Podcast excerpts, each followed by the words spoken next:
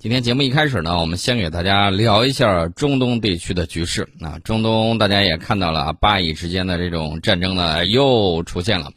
我之前曾经给大家说过，当这个以色列呢，尤其是巴以冲突的这个新闻从国际新闻里面下架啊，这个时候你就会发现，周边的叙利亚战争啊，还有其他国家都发生了各种的动乱。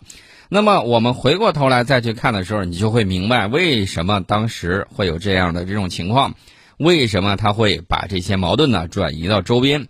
周边国家，咱们只看客观情况啊，一个一个都内战了，一个一个都衰落了，一个一个都被严格了。那么谁还能够威胁到以色列呢？这是一个情况。那么我们也看到啊，反过来讲，正是因为叙利亚战争呢，已经朝着美国、以色列不想看到的那个方向去发展，所以说呢，他的这种外溢也好，他的各种这个努力也罢。终于还回到了巴以冲突本身，那么我们呢谴责一切暴力的这种行动。我们也看到啊，这次巴以冲突之中，以色列已经炸死了不少巴勒斯坦人，包括大约四十名儿童。但是呢，我们会看到啊，社交媒体上有一些人啊，这个替以色列宣传，说以色列只精准的炸死哈马斯指挥官，不炸当兵的和群众。这其实一件细思极恐的一个事情。为什么这么讲呢？我们看到社交媒体上啊有视频，什么视频呢？一个巴勒斯坦人，然后呢突然接到了一个电话，电话是以色列这个军队打过来的，直接打到他手机上，说我要某时某刻炸你的楼，你赶紧撤。然后这个人说，我这个前头啊有一片空地啊，不行那还得炸。那到底是因为啥要炸我的楼？不好意思，等到炸完之后我们再给你解释。这说明什么问题呢？这说明。巴勒斯坦加沙地区这些人的名，就是说每一栋楼它的主人的这个名单，他的手机通讯方式都在以色列掌握的牢牢的，甚至可以通过这种方式直接打手机打到你的这个手机上，把电话打过去，直接告诉你让你撤，然后呢还是一场作秀，随后这个楼就被炸塌了。那么后来呢，听说有解释说，他这里头有巴勒斯坦情报组织人员在这个楼上。所以说呢，就要炸你的楼，你撤了，我通知你，我知道你没事儿。然后所以说呢，你只是房东而已，把你的楼说炸就给炸了。大家可以想象一下，这是多么恐怖的一件事情！突然你正睡着觉呢，然后打电话来说我要拆你的楼了啊，你赶紧闪，然后咵嚓一下就弄下去。即便如此，大家也看到有大量的这种平民上网。以色列呢拿这个东西，当然啊，以色列媒体水平是很高的。我们也知道，犹太人控制了世界上大多数的这个媒体，他发出来这个声音，你会看到很有意思。啊，这个一方面呢，说我啊尽可能减少平民的伤亡，我不误炸平民；另外一方面呢，把自己漂白了，对吧？是这么样一个情况。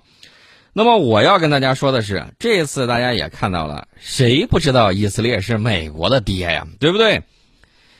美国大家也都看到了这个情况。我给大家举几个例子啊，大家还记得不记得六日战争的时候？六日战争的时候，以色列屠杀阿拉伯平民啊，无线电台呢？恰好被美军在海上的电子侦察船给截获了。以色列为了灭口，一不做二不休，直接派飞机把美军舰只给击沉了。啊，这个事后说是误击，该上法庭上法庭，该赔偿赔偿，该道歉道歉。以色列为达目的，曾经不择手段，连美军都敢杀啊！炸学校、炸电视台、炸医院，就是不炸军队政府。所以说呢，有一些人是不是太过于把它洗白了？犹太人把纳粹那一套给学到家了啊，所以我们也看到有美国犹太人在反对以色列，说什么呢？他是纳粹再次出现啊，这是美国犹太人啊，我们只能说到这一点。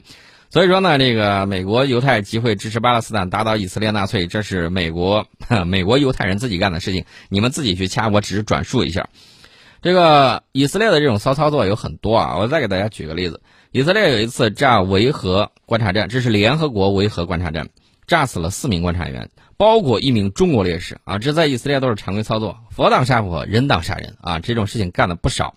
我们再说回六日战争那一次，六日战争原本就是以色列靠谎言发动的战争，一直在编造谎言掩盖真相。那么我们说到那艘船，电子侦察船是美国的自由号。自由号不仅监听到了阿拉伯世界的通讯，也监听到了以色列的通讯。更重要的是，在这个埃尔阿里什镇，以色列做了一件很不光彩的事情，即对埃及俘虏进行了大屠杀。我们知道，整个六日战争期间，以色列只阵亡了九百人，但是三个阿拉伯国家却阵亡了两万人。以色列损失了二十六架战机、六十辆坦克，击毁了阿拉伯世界四百多架飞机、五百多辆坦克。当然了，这也有他的一个说法啊。我曾经看过一个，呃，小时候看过一个空战的故事，说是八十八十几比一啊，比零啊还是多少，就是自身啊击毁对方很多，然后你就觉得阿拉伯世界打得这么惨吗？后来我才发现是他们的声音发不出来。后来苏联专家他们写的回忆录里头，并不是像以色列说的那个样子，它击毁率有那么高，啊，事实是什么样子？事实现在大家可以去追寻一下。所以说呢，我就讲以色列的媒体水平是很高的啊，把自己夸得很厉害。我们甚至有一些老师会干什么呢？说什么以色列这个在自己的这个纸上、书上涂上蜜，让小孩去填，培养他爱看书的习惯。以色列怎么会赚钱？以色列是世界上最聪明的民族，什么什么之类。既然这么聪明，为什么两千多年来一直流离失所，被各国愤恨？大家不要忘了啊，这个反犹的这个情况不只是纳粹德国在干，在纳粹德国之前。沙俄时期也这么干啊，然后欧洲各国呢都把这个矛盾转移给了这个犹太人，犹太人后来这个建国啊什么之类，你就要考虑一下为什么这么招人恨，然后呢这个是不是反省一下自己哪儿做错了？两千多年来没有一个国家，终于有一个国家了吧，还在那儿跟邻居啊搞成这种关系。我们都知道远亲不如近邻，你天天这么弄，你就六百多万人，周边阿拉伯国世界四亿多。你怎么能够弄得过？即便如此，大家再往后考虑一下，为什么他全力阻止伊朗拥有核武器呢？原因也非常的简单，以色列地盘比较小，就这么几百万人，几颗原子弹就可以把这个地方啊基本上就抹平了。所以说呢，他就非常担心啊，然后呢竭力阻止中东国家拥有核武器。你看吧，凡是打算拥有或准备拥有核武器的国家，无一例外受到他的打击。当年伊拉克搞了几个这个反应堆，啊，还没有装填堆芯的时候，他就用这个空袭的方式，把伊拉克的这个核反应堆给炸了个稀巴烂，啊，这也是之前曾经干过的事儿啊，不是一次两次了。那么我们继续说回这个六日战争时期，当年六月八号的时候啊，这个以色列当时是俘虏了六千五百多人。战争虽然没有结束，但是以色列已经捕捉大量的这个埃及的战俘。以色列本身面积不大。没有太多关押战俘的地方，也没有过多的这个士兵呢去看管战俘，想把这个战俘呢送回战俘营，没有太多的车辆，干脆一了百了把战俘全部除掉，就在埃尔阿里镇啊阿里什镇，然后成排成排的战俘被以色列扫射啊，这显然是有违战争法和这个国际公约的。那么这个自由号，美国的自由号电子侦察船呢，距离埃尔阿里什镇很近。船上的士兵呢，甚至可以用肉眼就可以看到镇上的尖塔，更何况这个船上还有当时最先进的侦察设备，想要获取镇上的这个高清图片呢，易如反掌。当以色列意识到这个问题的时候，也就是他们下狠手的时候。尽管以色列当时需要美国的帮助，可一旦这些事情流传出去，对以色列非常不利。于是以色列抹去幻影战机的这个标志啊，飞向自由号，尽情的去倾泻弹药。超级军旗式飞机接着赶过来进行第二轮攻击，同时出动的还有三艘鱼雷艇，反正就是接二连三，要把自己的娃，也就是美国人往死里头打。自由号当时呢，它主要是电子侦察船，所以说呢，自卫的武器比较少。刚试图反击，机枪手被打死了，想联系美方救援，可是通信设备被炸坏，好不容易修复这个通信设备，赶紧给最近的美国第六舰队发出求救信号。由于以色列抹去标志啊，自由号只能说遭到了不明对象的攻击。但是这个事情是怎么知道呢？因为这个自由号啊，它上头还有一艘呃，还有一架高空侦察机在执行巡逻任务，也发现了以色列的行动。等到美国军舰和飞机赶往出事地点之后，这个以色列飞机早就扔完炸弹回去了，而且还低空扫射啊。自由号损失是非常惨重的，光弹孔查了查，八百多个。基本报废，包括船长在内的这个三十四名官兵呢身亡，一百多人受伤，船上的资料呢损失殆尽。事后，以色列时任总理啊埃希克尔带着高官亲自前往大使馆向美国道歉，说：“哎呀，意外呀，误炸呀！”同时也指出，你这自由号不该出现在这个地方啊，这是我划的禁区，你非要离交战这么近，不好意思，误伤了。我以为他是向这个巴勒斯坦运送走私武器的船只，啊，一锅。扣到了美国头上。美国哪吃过这哑巴亏啊？美国总统约翰逊呢，自然知道其中的缘由，但是为了维护美国在中东的利益，避免美国人因为这件事上激发对以色列的这个情绪，保持美以之间的良好关系，然后呢，约翰逊就把这个事儿压下来了啊。直到多年之后，美国一名传记记者经过多年调查，才把这个事情的真相公之于众。现在大家终于明白为什么我们有一些媒体就说到了说谁是谁的爹的问题啊，以色列才是美国的。亲爹呀，啊，就是这么厉害。那么以色列真的很能打吗？我看未必。呃，我看到了最新的一个消息啊，巴勒斯坦加沙地区外围有一辆还没有从平板车上卸下来的以色列梅卡瓦四型主战坦克被击中之后焚毁。呃，这个土耳其通讯社啊，土耳其的这个呃安纳多卢通讯社把这个视频还有这个图片动图都放出来。土耳其媒体认为。这辆坦克是巴勒斯坦啊，这个哈马斯使用反坦克导弹给击毁的，所以大家看到没有？包括以色列吹嘘的这个梅卡瓦四型主战坦克，当年吹得很厉害啊，吹梅卡瓦坦克，然后呢，经常进世界前十的这个十大坦克排行榜，当时没有我们的啊。这梅卡瓦坦克呢，后来有人把它打坏了，打坏了之后。掀开一看啊，坦克专家都惊呆了。哎，你不是说你这个防弹水平很高吗？后来发现它不是材料好，它是什么好呢？它是设计的好。它怎么设计呢？它因为材防弹材料不过关，所以说呢，在它那个器型炮塔里面，它是呈一个箭头形这么排列的。那么板子就这么一搭一搭一搭，就这个样子。通过这种外形的这种设计来延缓这个火箭弹或者是反坦克导弹的这种进攻。啊，它是用了这种方式，其实水平还是要差一些的啊。这是通过工程设计的这种巧妙方式来增加这个抵抗的这种效果，并不是它的这个防弹材料水平高，啊，这个跟美国的这个比还是要差一些的，这是一定的这个情况。那大家都说啊，他是他的爹，他为什么不从他那儿拿？哼，你明抢的吗？还是打算咋办呢？啊，美国军工复合体也有自己的利益在啊。这两天，美国有一百二十多名前退役将领啊联名指责。啊，说去年美国这个选举不公，然后呢可能会造成对什么呃美利坚合众国的这种颠覆，然后等等等云云。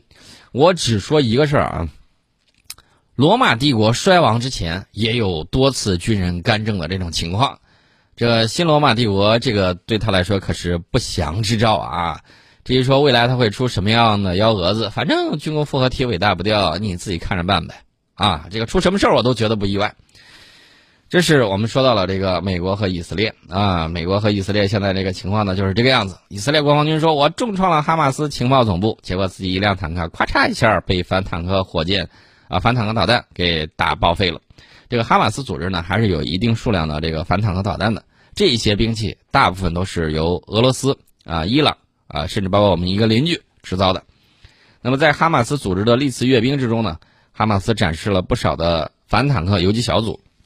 我给大家举一次这个案例啊，甚至之前有一次案例，以军呢号称是梅卡瓦坦克是刀枪不入啊，金身不坏，结果在巷战之中被打的其实稀里哗啦。即便是他说他按照这个巷战的这个要求设计的，照样在城市巷战之中。被这个哈马斯呢拿着简陋的这种反坦克武器，然后给打的是稀里哗啦。另外呢，我再说一个经典的案例，那一次呢是埃及和以色列的啊，埃及呢使用了这个反坦克导弹，然后呢布置了一个口袋阵，以色列那个指挥官呢也是晕头晕脑啊，这个性情比较急躁，在遭遇到了这个口袋阵打击之后，他反而激起了好胜的这种欲望。这个时候你撤还能保全差不多一半的这种坦克。就一下 A 上去了，结果呢，被反坦克导弹在几分钟的之内全部打爆。那次战争，他这个旅啊，一个这个装甲旅，全旅报废啊，这是当时他们的这个指挥失误，让大家也看到了，在反坦克导弹面前，坦克还是相当皮儿薄大馅儿的啊，被打的是稀里哗啦。只要你战术水平得当啊，这个是一个很有意思的一个事情。在这儿呢，我们就不再。探讨那次战术的这个问题，我们只是说，大家可以想想看，这个花无百日红啊。如果说美国衰落了，对以色列支持不够了，我们也知道好几次中东战争，以色列险些被灭国，不是美国紧急叫停啊，说这个双方必须得停火，然后呢，趁着停火一周的时间，拼了了老命了，把战略空军都拉出来了，然然后呢，往以色列空运各种物资，然后呢，还把自己的这个卫星，把对手的这个部署一一标注，用自己的这个情报系统，然后呢，跟这个对方开打。大家要注意。阿拉伯国家呢，跟他打的时候，其实不是打的以色列一个国家，而是背后的美国加以色列啊，打俩。所以说呢，你跟他比拼物资，后来埃及一看呢，好像也是打不过站在以色列背后的美国，然后呢就放弃了。这个时候呢，萨达特还呃把自己的这个命啊也丢掉了，这都是这个后话了。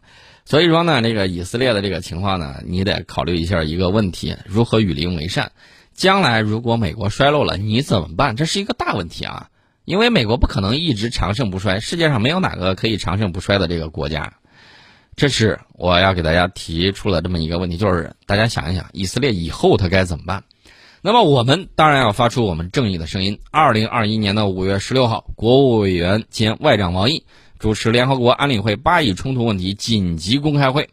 那么这个会议呢是以视频方式举行的啊，包括巴勒斯坦、约旦、埃及、突尼斯、挪威、爱尔兰、阿尔及利亚外长、俄罗斯副外长、阿盟的代表、以色列、美国、爱沙尼亚、越南、墨西哥、肯尼亚、英国、印度尼日尔、圣文森特和格林纳丁斯、法国常驻联合国代表出席啊，联合国秘书长古特雷斯、联合国中东和平进程特别协调员温尼斯兰德向会议做了通报。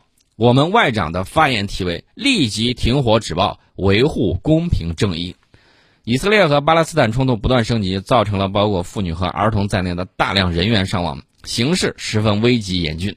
停火止暴刻不容缓，国际社会必须紧急行动起来，全力阻止局势进一步恶化，全力防止地区再现动荡，全力维护当地人民的生命安全。王毅外长呢还说了一个事儿，什么事儿呢？由于一个国家的阻拦，安理会至今未能发出一致声音。这个国家是谁？不言自明吧，对不对？这也就是作为美国亲儿子的亲儿子，然后发出的声音。这个咱不用说，也不用想，直接肯定就是他没跑了。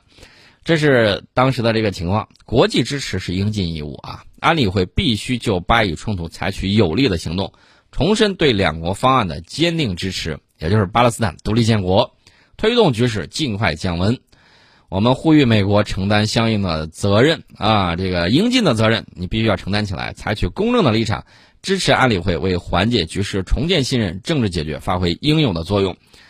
我只能说一个事儿啊，前些天大家还记得吧？西方媒体挑动这个我们新疆棉花的问题，我们非常支持我们新疆的棉花啊，非常好的长绒棉，这里头就有跳得非常高的国家，具体是谁？我就不指出来了，大家心知肚明啊！我就给大家简单的聊到这儿。